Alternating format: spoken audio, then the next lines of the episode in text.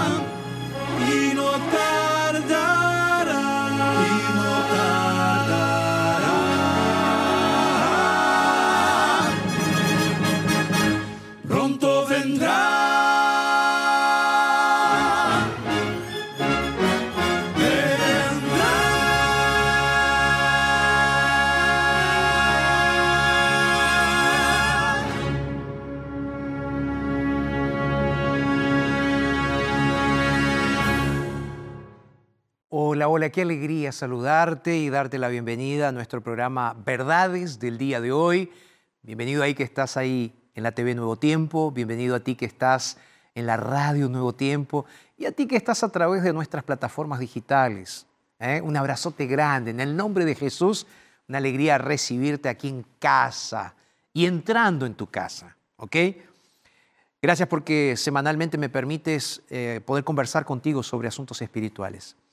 Y sí, estamos en esta serie que hemos dado en llamar, ya este es el tema número 24 que estamos estudiando juntos de esta serie, eh, Buscando paz en tiempos de crisis, eh, o búsqueda de paz en tiempos de crisis. eh. Así que estoy súper feliz. Y hoy vamos a estar tocando un asunto importantísimo, el pecado contra el Espíritu Santo.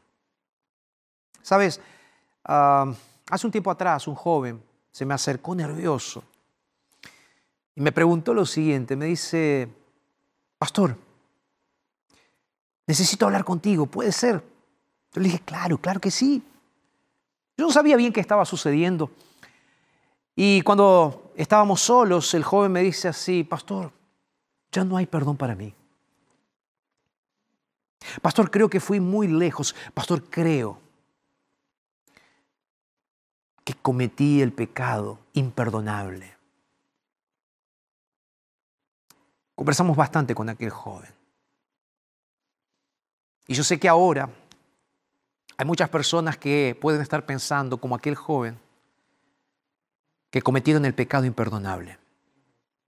Es por eso que este asunto es necesario que lo trabajemos, que lo conversemos juntos en este día. Hoy voy a responder preguntas como, ¿cuál es el pecado imperdonable? ¿Puedo saber si lo cometía este pecado? ¿Por qué es imperdonable? Hay un pecado tan grande que Dios no pueda perdonar. ¿Por qué no puede hacerlo? Estas son las preguntas que quiero responder en el día de hoy. ¿ok? Ahora vamos a hacer una pausa, así que prepárate, trae tu Biblia, porque juntos vamos a estudiar la palabra de Dios. ¿ok? Te espero aquí, hacemos una pausa y ya regresamos.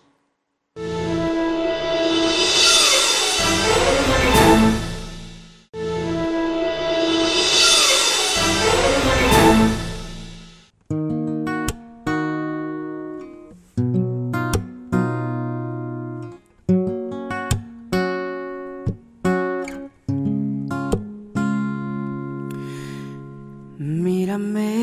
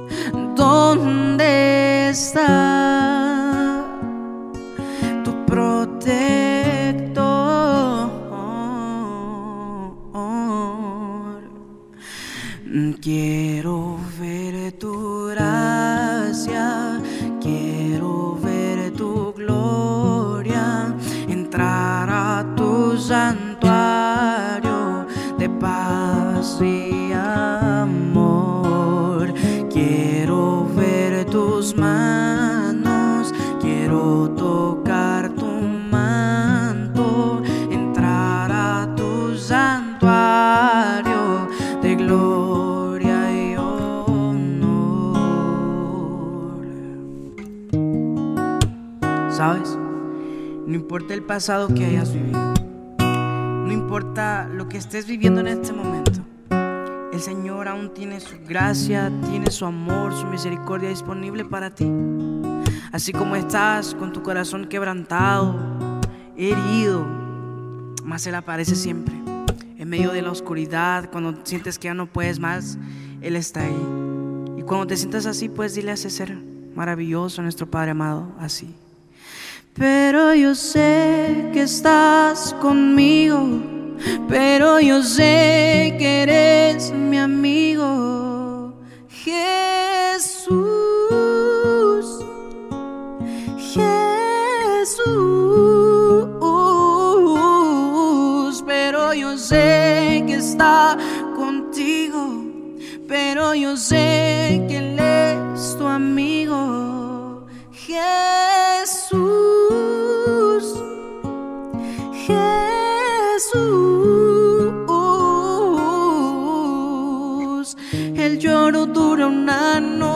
más la alegría. Ella viene por la mañana, creo. Yo creo. El lloro dura una noche, más la alegría. Ella viene por la mañana, creo. Yo creo.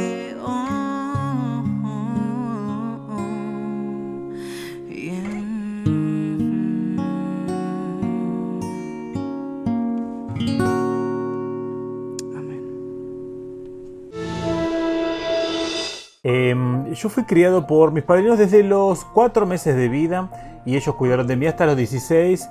Eh, después de eso conocí a mis padres biológicos, eh, ir a vivir con ellos, en verdad, yo ya los conocía. Y de todo este tiempo hasta la adolescencia, ellos eh, cuidaron de mí y, y también me instruyeron para ir a la iglesia con ellos. Me llevaban, eh, me anotaban en todos los cursos que la iglesia ofrecía para los niños en, ese- en esa época. Y participaba, pero no me gustaba. Iba más por respeto a mis padrinos, no por mi voluntad misma. Eh, nunca le dije eso, nunca necesité decirles eso, porque me sentía de una forma que los estaba ofendiendo. No solo ellos, eh, sino el respeto eh, hacia la religión de ellos. Aunque yo era ateo en ese momento, eh, no tenía, em, no quería faltar el respeto a la persona en sí, en sí a la religión que ellos profesaban, no solo la religión, sino la creencia también. Siempre cuestioné mi, eh, mi existencia, la existencia de Dios, primeramente lo sobrenatural. No creía en lo sobrenatural.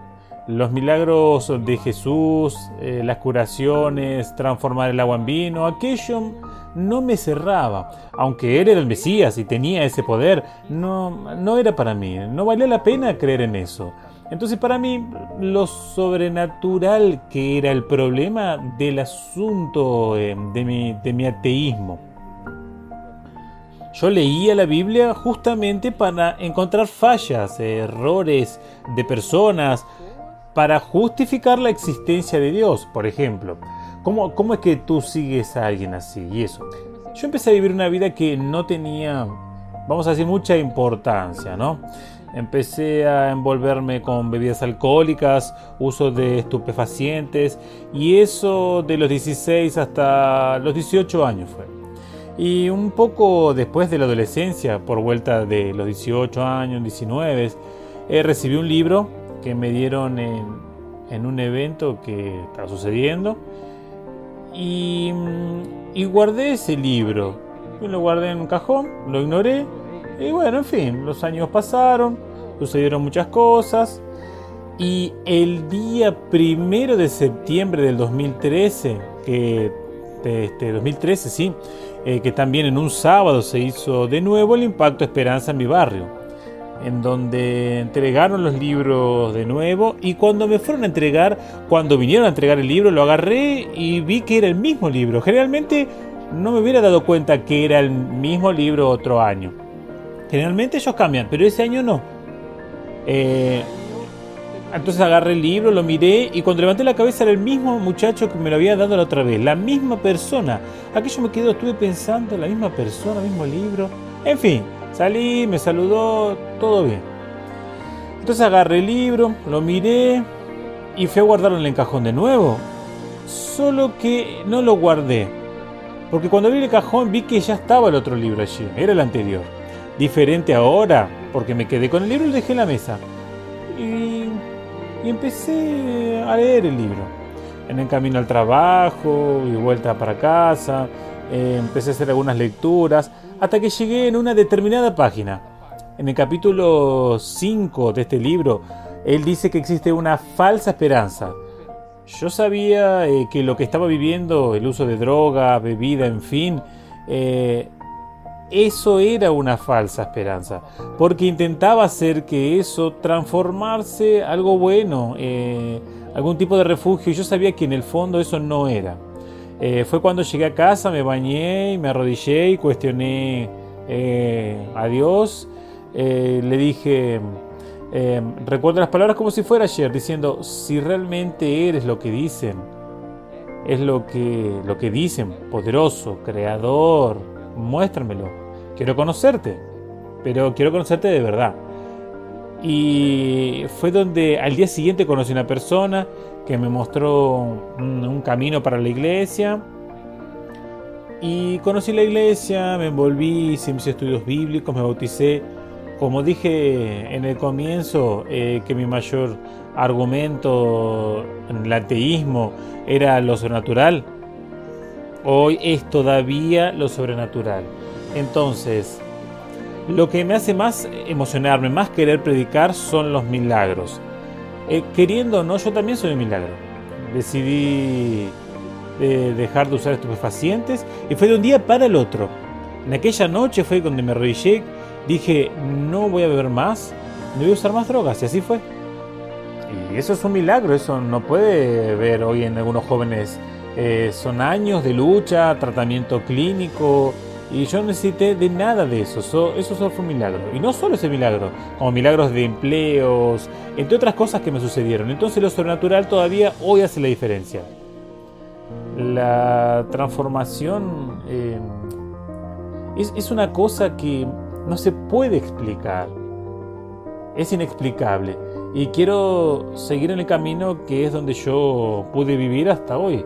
Eh, gracias a Dios, eh, y pretendo siempre estar porque es el mejor lugar del mundo.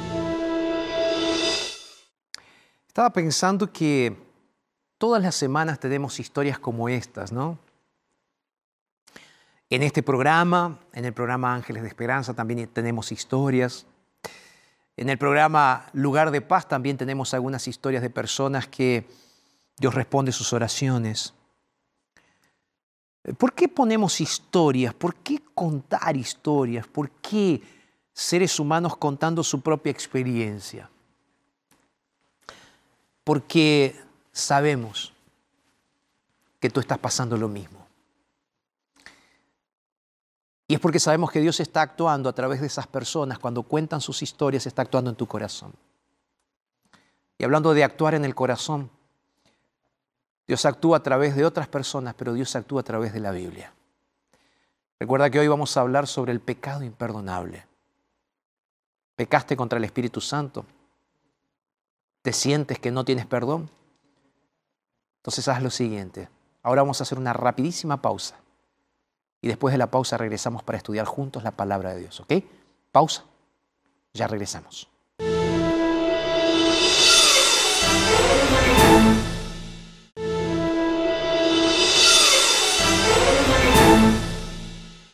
Y aquí estamos después de la pausa y estaba esperándote. Espero que hayas traído tu Biblia porque hoy realmente vamos a estudiarla. ¿Sí? Y hablando de estudiar la Biblia, tengo un regalo lindo para ti. Se trata de este curso bíblico, El sentido de la fe. Te lo voy a mostrar para que lo veas bien de cerquita, ¿eh? para que lo aprecies. Este es un curso bíblico que tú puedes realizarlo de dos maneras. La primera puedes solicitar el curso bíblico a través de nuestro WhatsApp que está apareciendo aquí ahora en la pantalla. Es más 55 12 98 100 14 60. Tú que estás en la radio no está apareciendo en la pantalla porque no estás en una pantalla, estás en la radio. ¿Ok? Entonces te lo voy a repetir una vez más. Es un curso bíblico gratuito, lo tengo aquí en mis manos. Son videos, ¿sí? Que los puedes recibir en tu casa. Pastor, la gente no usa más DVD. Mira, la gente usa más DVD de lo que tú, de lo que tú te imaginas. Y nosotros queremos regalarte este DVD. Eh, tuve la alegría de grabar estos 15 temas donde hablamos sobre diversos asuntos desde la perspectiva de la fe bíblica. Entonces, si tú estás con dudas, si tienes algún amigo que está con dudas acerca de Dios, acerca de la palabra de Dios, acerca de la misma fe, acerca de la antropología, de dónde vino el ser humano. Yo quiero invitarte para que pidas este curso bíblico. Tú que estás en la radio, vamos, ahora.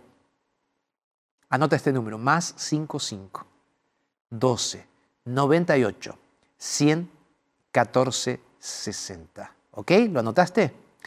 Tú que estás en la televisión ahí, quiero decirte que está apareciendo aquí en la pantalla un QR, un código. Tú vas a abrir tu celular ahora vas a abrir la cámara de fotos y vas a apuntar aquí al celular. Aquí, apunta aquí. ¿Ok? ¿Estás apuntando? Sí, ahí.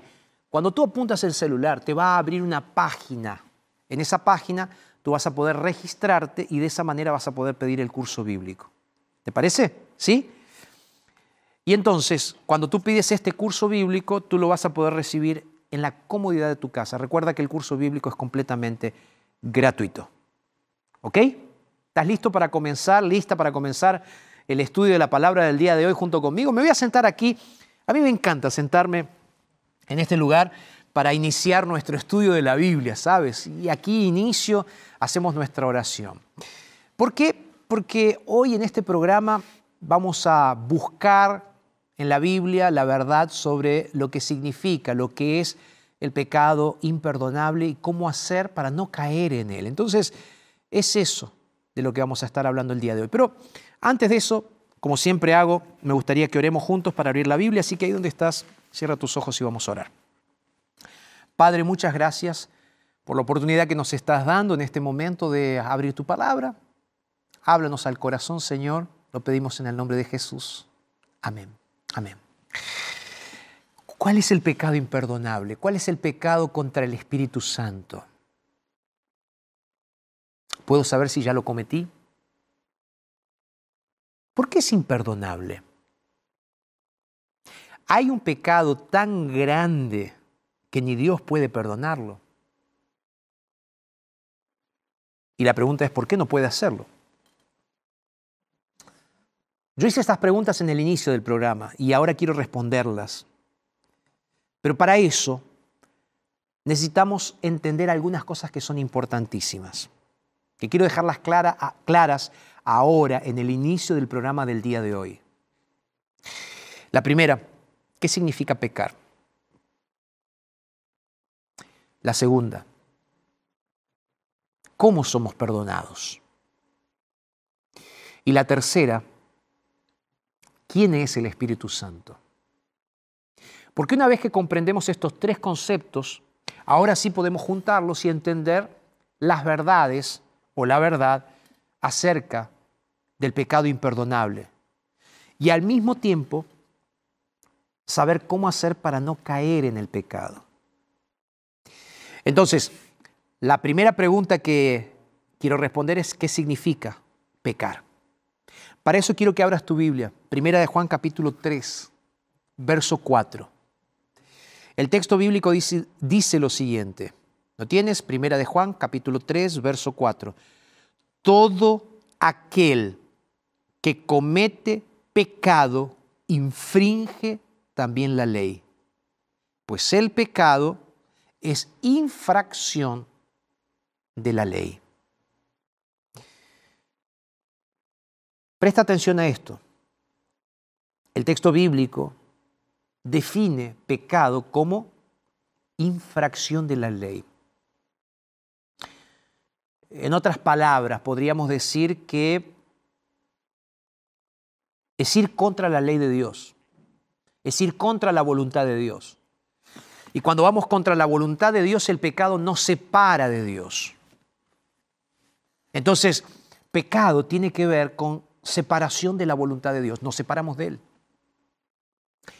La segunda pregunta que nos, nos hacíamos para establecer las bases de la discusión que estamos teniendo hoy es, ¿cómo somos perdonados?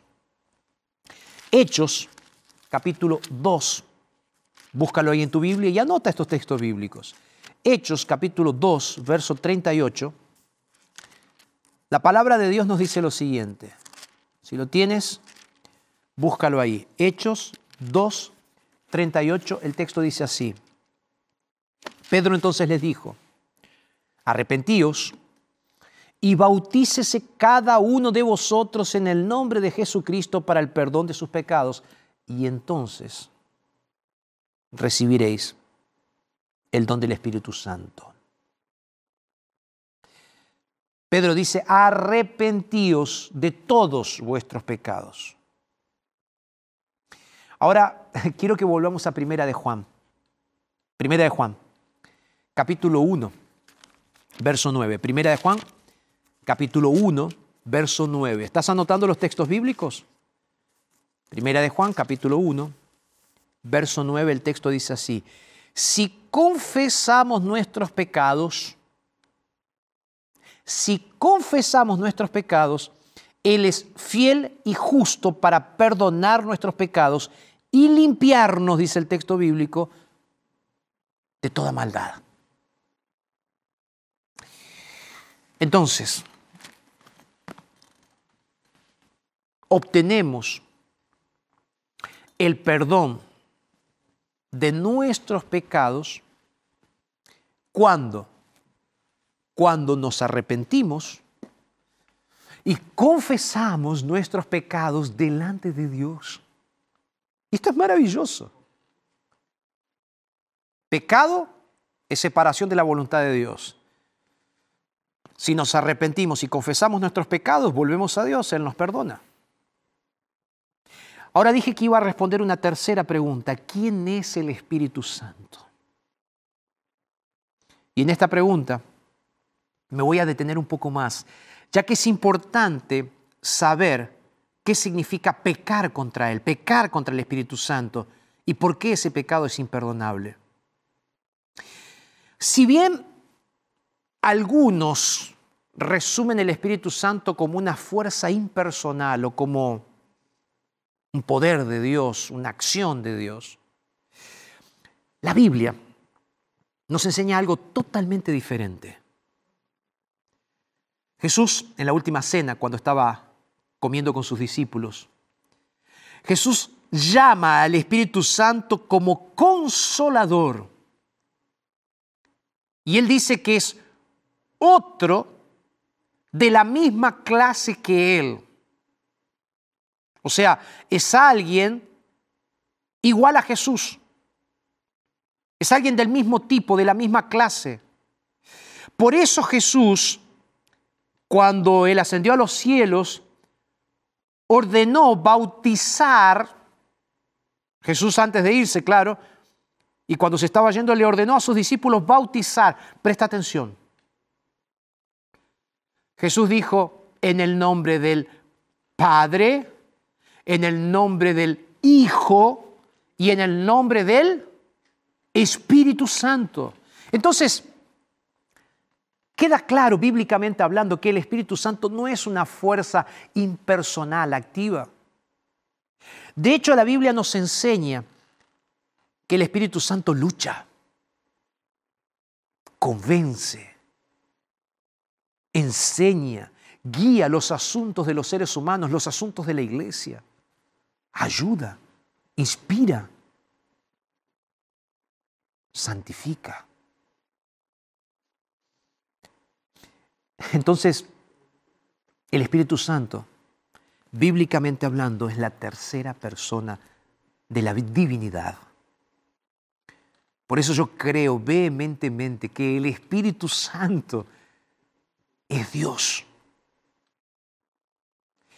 Lo voy a repetir, creo que el Espíritu Santo no es una fuerza impersonal. La Biblia me enseña, nos enseña que el Espíritu Santo es Dios.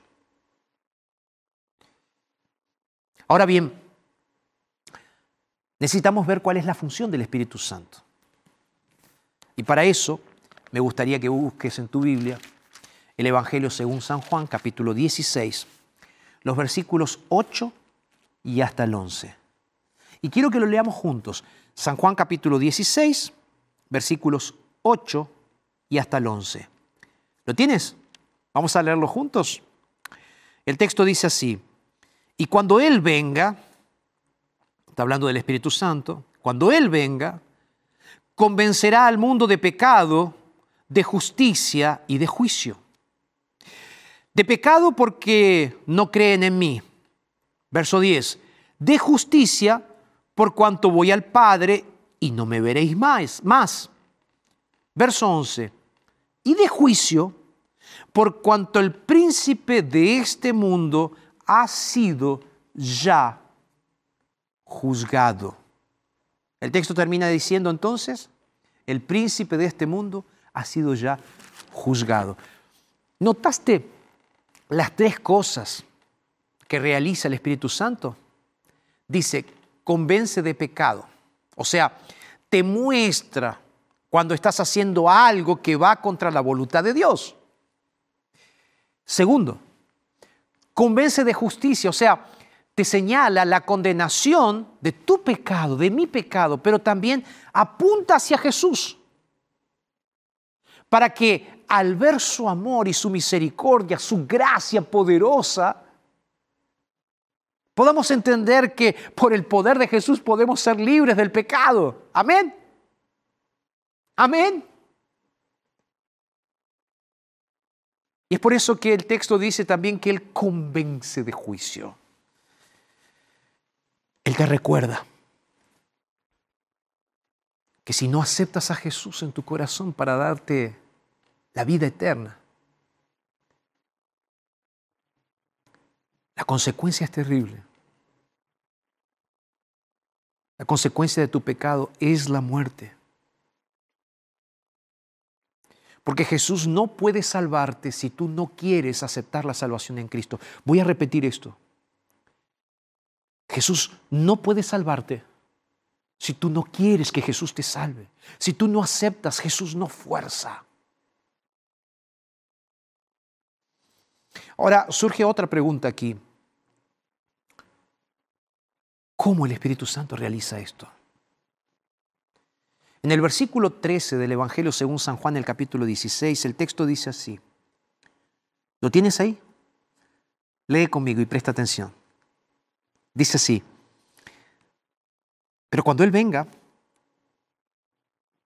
el Espíritu de verdad, Él os guiará a toda verdad. Porque Él no va a hablar por su propia cuenta, sino que hablará todo lo que oiga y os hará saber las cosas que habrán de venir. Porque el Espíritu Santo eh, no solo les revela, nos revela la verdad a los autores, les reveló la verdad a los autores de la Biblia, sino que también ahora Él puede guiarte a la verdadera comprensión de las verdades bíblicas, de tal manera que realmente la palabra de Dios sea una lámpara a tus pies, una lumbrera para que camines por lugares seguros. Es por eso que en cada programa aquí, cada programa que compartimos aquí en Nuevo Tiempo, juntos hemos ido aprendiendo diferentes verdades de la palabra de Dios. Y por más que yo sea el que te está hablando, que otros pastores te estén hablando aquí a través de nuestros programas, pero ahora específicamente, por más que yo sea un pastor, un ser humano de carne y hueso que te está hablando en este momento, en realidad quien está convenciéndote de estas verdades no soy yo. No es mi capacidad de oratoria, no es mi capacidad de comunicación. Quien te convence es el Espíritu Santo. Y el convencimiento del Espíritu Santo o el hecho de que ahora estés pensando en este asunto no es un accidente. Esto es intencional. Dios te estaba buscando. Dios marcó este momento en tu agenda y en la agenda de Él. Por eso estás viendo este programa. Por eso Él permitió que estemos juntos ahora buscando la verdad de la palabra de Dios. De esta manera, cuando tú estás escuchando las verdades que te estoy presentando aquí, no me estás escuchando a mí, estás escuchando la voz de Dios y la voz del Espíritu Santo, estás escuchando las verdades. Por eso mi apelo, mi invitación, es que cuando escuches esta verdad, estas verdades, obedezcas al Señor y a la palabra de Dios. Porque cuando tú le abres la puerta de tu corazón y le dices, Señor, quiero serte fiel, lo que tú estás haciendo es abrirle tu corazón al Espíritu Santo. ¿Captaste la idea? ¿Sabes cuál es el resultado cuando tú le abres la puerta de tu corazón al Espíritu Santo? Dios viene y vive en ti a través del Espíritu Santo. Y tu vida se transforma en un templo donde la presencia del Espíritu Santo se manifiesta. Y la presencia del Espíritu Santo da frutos de transformación. Y tu vida comienza a florecer. El apóstol Pablo en el libro de Gálatas, el capítulo 5, los versos 22 y 23, él menciona que esos frutos son visibles cuando el Espíritu Santo entra en nuestras vidas. Eh, pastor, ¿cuáles son esos frutos? Pablo dice amor, gozo, paz, paciencia. Ay, si eres impaciente, dile al Señor, Señor, entra en mi vida y hazme paciente. Pablo dice benignidad, bondad, fe, mansedumbre, templanza. Te pregunto, ¿Tú estás teniendo los frutos del Espíritu Santo en tu vida? ¿Será que le permitiste al Espíritu Santo entrar en tu vida? Y no solo eso, ¿sabes? No solo esos frutos. En Hebreos capítulo 10, verso 16, la Biblia dice que la ley de Dios está escrita en nuestros corazones, que Él escribe la ley de Dios en nuestros corazones. Eso significa que para aquel que ama a Dios y recibe el Espíritu Santo en su vida, obedecer no puede ser jamás una carga, sino un acto de amor. Porque disfrutas haciendo lo que sabes que es la voluntad de aquel que te ama, la voluntad agradable y perfecta de Dios. Vamos a repasar los conceptos que venimos aprendiendo hasta aquí, ¿te parece? Pecado es ah, ir contra la voluntad de Dios. Es cuando nos separamos de Dios, eso es pecado. El segundo concepto que aprendimos es que obtenemos perdón de Dios cuando nos arrepentimos y confesamos nuestros pecados. El tercer punto que aprendimos es que el Espíritu Santo no es una fuerza impersonal, activa, sino que es la tercera persona de la divinidad, es Dios. Y su función es convencernos de pecado, mostrarnos la justicia de Cristo Jesús para nuestras vidas, para que estemos listos para el juicio que vendrá. Y de esa manera, Él nos ayuda a entender las verdades de la palabra de Dios. Resultado, cuando obedecemos estas verdades, le abrimos la puerta de nuestro corazón y los frutos de su presencia comienzan a verse en nuestras vidas, comienzan a verse en tu vida.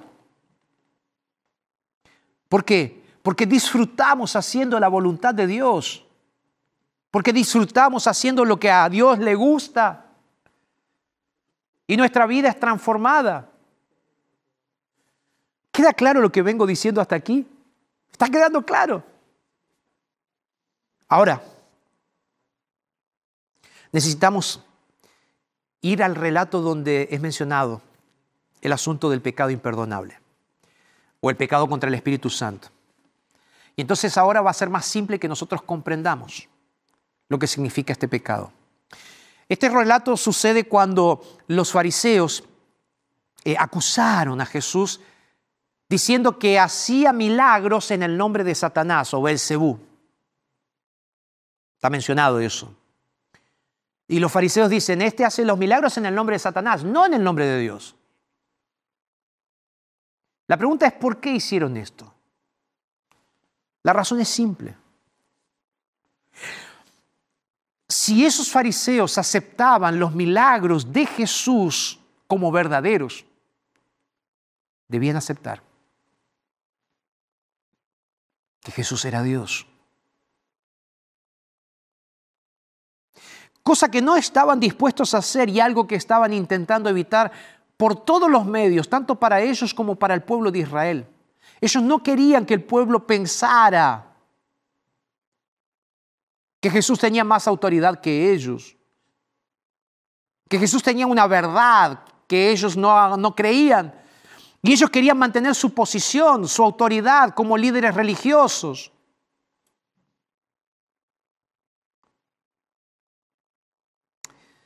Es en este contexto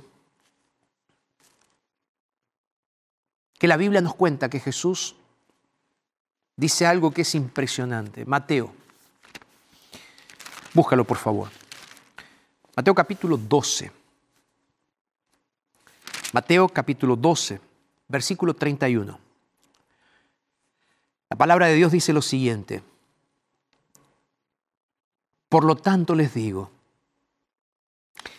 todo pecado y blasfemia será perdonado. Todo pecado y blasfemia será perdonado. Pero la blasfemia contra el Espíritu Santo no será perdonada. Y aquí es donde tenemos que utilizar los conceptos que aprendimos hasta aquí. Aquellos conceptos que aprendimos en el programa del día de hoy y que fuimos repasando.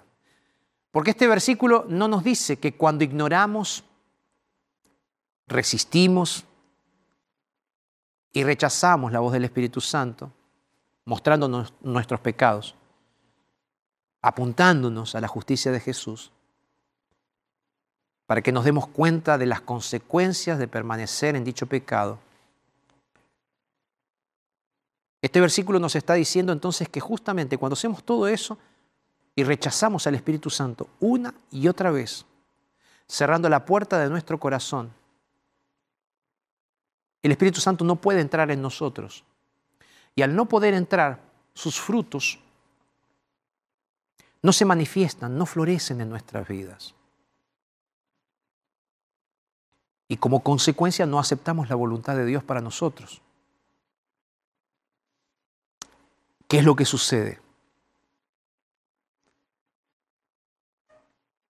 Dios no nos puede perdonar.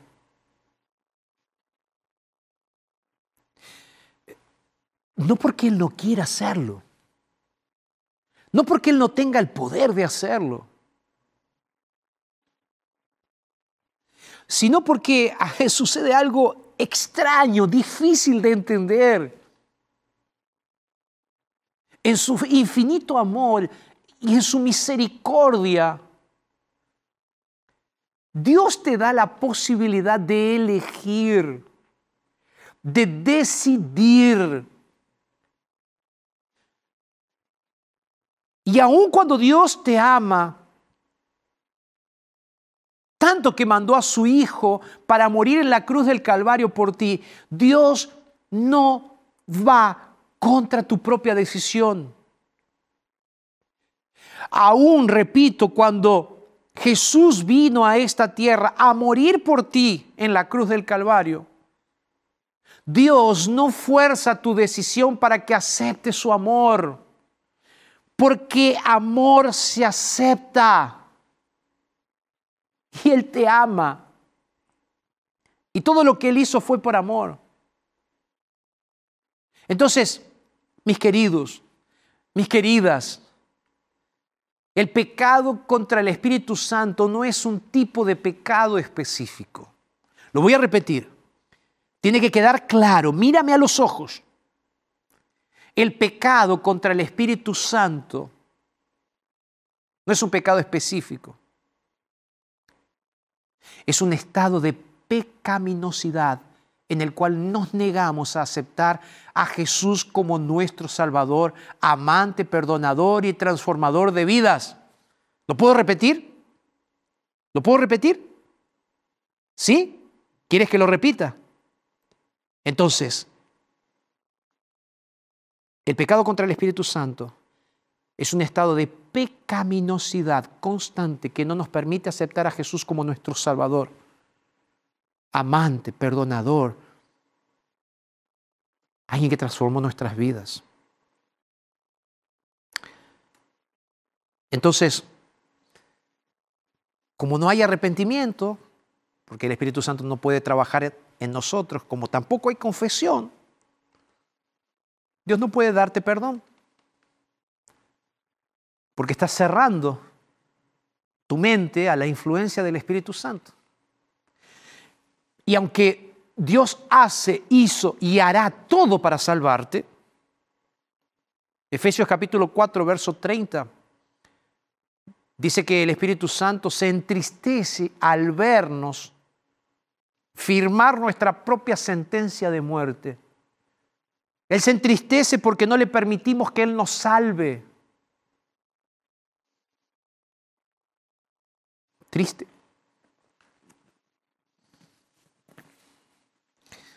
Sabes, así como en los tiempos de Noé, donde prácticamente una generación entera cauterizó su mente, no permitió que el Espíritu Santo trabajara. Y sabes, por más que Noé predicó durante 120 años, 120 años, predicando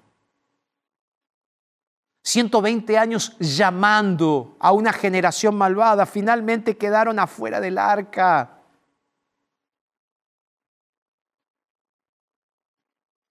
Hoy, así como Noé lo hizo miles de años atrás, yo quiero hacerte una invitación. Porque no quiero que te quedes afuera. Esta vez no va a ser un arca. Esta vez es algo mayor, es la eternidad que Jesús te ofrece. Es la posibilidad de estar al lado de Jesús por la eternidad. Es eso lo que está en juego. Por eso si tú estás pensando que cometiste el pecado del Espíritu Santo, pero estás escuchando el mensaje del día de hoy, déjame decirte algo si estás en tu corazón pensando que hay algún pecado que puedes cambiar, si hay alguna cosa, si te sientes malo, si sientes que fuiste muy lejos, es justamente la voz del Espíritu Santo que te está diciendo, vuelve a Jesús. Entonces, pastor, ¿cuál es la seguridad que tengo de que no cometí el pecado imperdonable? Simple. ¿Me estás escuchando? ¿Estás viendo el programa? No te fuiste del programa. Escuchaste lo que el Espíritu Santo te está diciendo a través de la boca de este pastor. Y en lo profundo de tu corazón, Tú quieres volver atrás. Tú quieres volver a Jesús. Tú quieres encontrar paz. Entonces te, voy a decir algo que es importante. Aun cuando estás en el pecado, aun cuando parece que no hay solución para ti, mírame a los ojos. Mírame a los ojos. Aun cuando parece que no hay solución para ti, si en este momento estás derramando lágrimas cuando te digo Jesús te ama, si en este momento hay una llamita en tu corazón que dice necesito volver a Jesús, entonces tú no pecaste contra el Espíritu Santo. El hecho de que estás escuchando su voz ahora a través de mí, a través de la palabra, significa que hay esperanza para ti. Amén. Entonces, si hay esperanza, Jesús te está llamando hoy para que lo abraces y para que le digas, Señor, aquí estoy, sé que me vas a perdonar, aun cuando yo mismo no me puedo perdonar. Y cuando tú hagas eso, vas a recibir paz en el corazón. Vas a ser curado, vas a ser curada, vas a ser transformada. Pero hoy es el día de volver a Jesús. Hoy es el día. No pierdas tiempo, hoy es el día. Yo quiero orar por ti. Si cuando estás escuchando a los arautos cantar, sientes un deseo en tu corazón de postrarte, de arrodillarte donde estás y decirle, Señor, caigo de rodillas. Si sientes el deseo de ponerte de pie y decirle, Señor, aquí estoy, hazlo. Porque después de que Arautos cante, yo voy a estar orando por ti. ¿Sí? En cuanto Arautos canta, yo estaré aquí orando por ti, por esta decisión tan importante.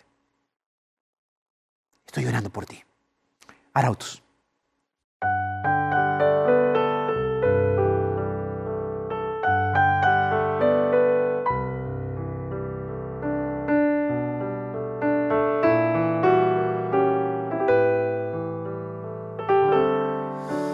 Cuando solo en pensamiento yo contemplo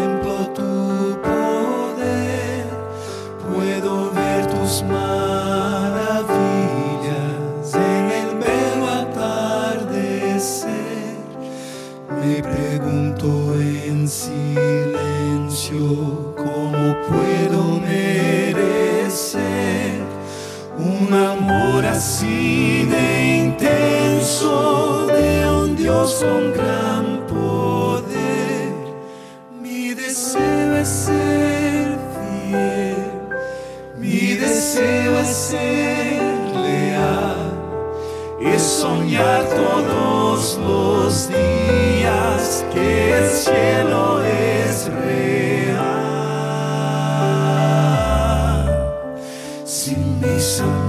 me dejaren y de tu nombre se burlaren, aún así jamás te dejaré. Luchando cual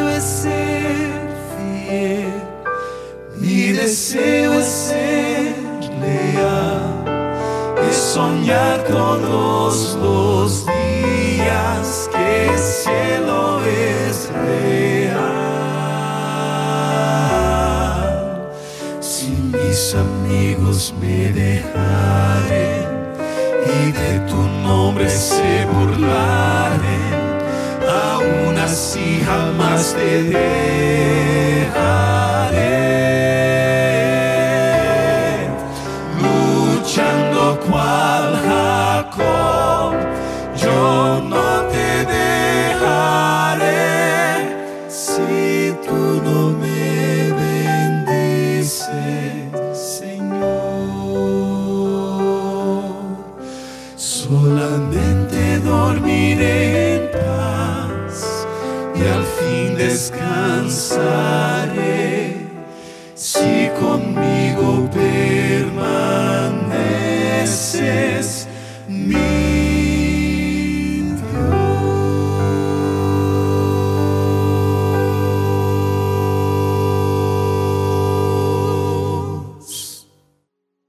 Maravilloso saber que el Espíritu Santo está trabajando en ti. Que el Espíritu Santo está trabajando en mí. En Apocalipsis capítulo 22, verso 17 hay un llamado maravilloso. Dice el Espíritu y la iglesia, dicen, ven. El que oye diga, ven. Y el que tiene sed, venga. El que quiere, que tome gratuitamente de la fuente del agua de vida. ¿Sabes? El Espíritu Santo hoy te está invitando para que le entregues tu vida por completo a Él, para que vayas a Dios, para que le entregues tu vida a Jesús. Deja de ignorarlo, deja de resistirte, por favor deja de rechazarlo. si no estás haciendo con el Espíritu Santo lo mismo que haces con tu alarma cada mañana cuando te quieres levantar, ¿sabes? Posponiendo, posponiendo, posponiendo, posponiendo. No. No es hora de dormir, es hora de levantarse e ir a Jesús, al encuentro con Jesús. Hoy es el día. Levántate. Ve a Jesús. Entrégale tu vida y dile al Espíritu Santo, aquí estoy. Vamos a orar. Padre, Muchas gracias. Oro por aquellos que sienten o sentían que tu Santo Espíritu no trabajaba más en ellos. Haz un milagro, Señor. Los entrego en tus manos de amor en el nombre de Jesús. Amén. Amén. Que Dios te bendiga. Y recuerda, nos reencontramos en nuestro próximo programa.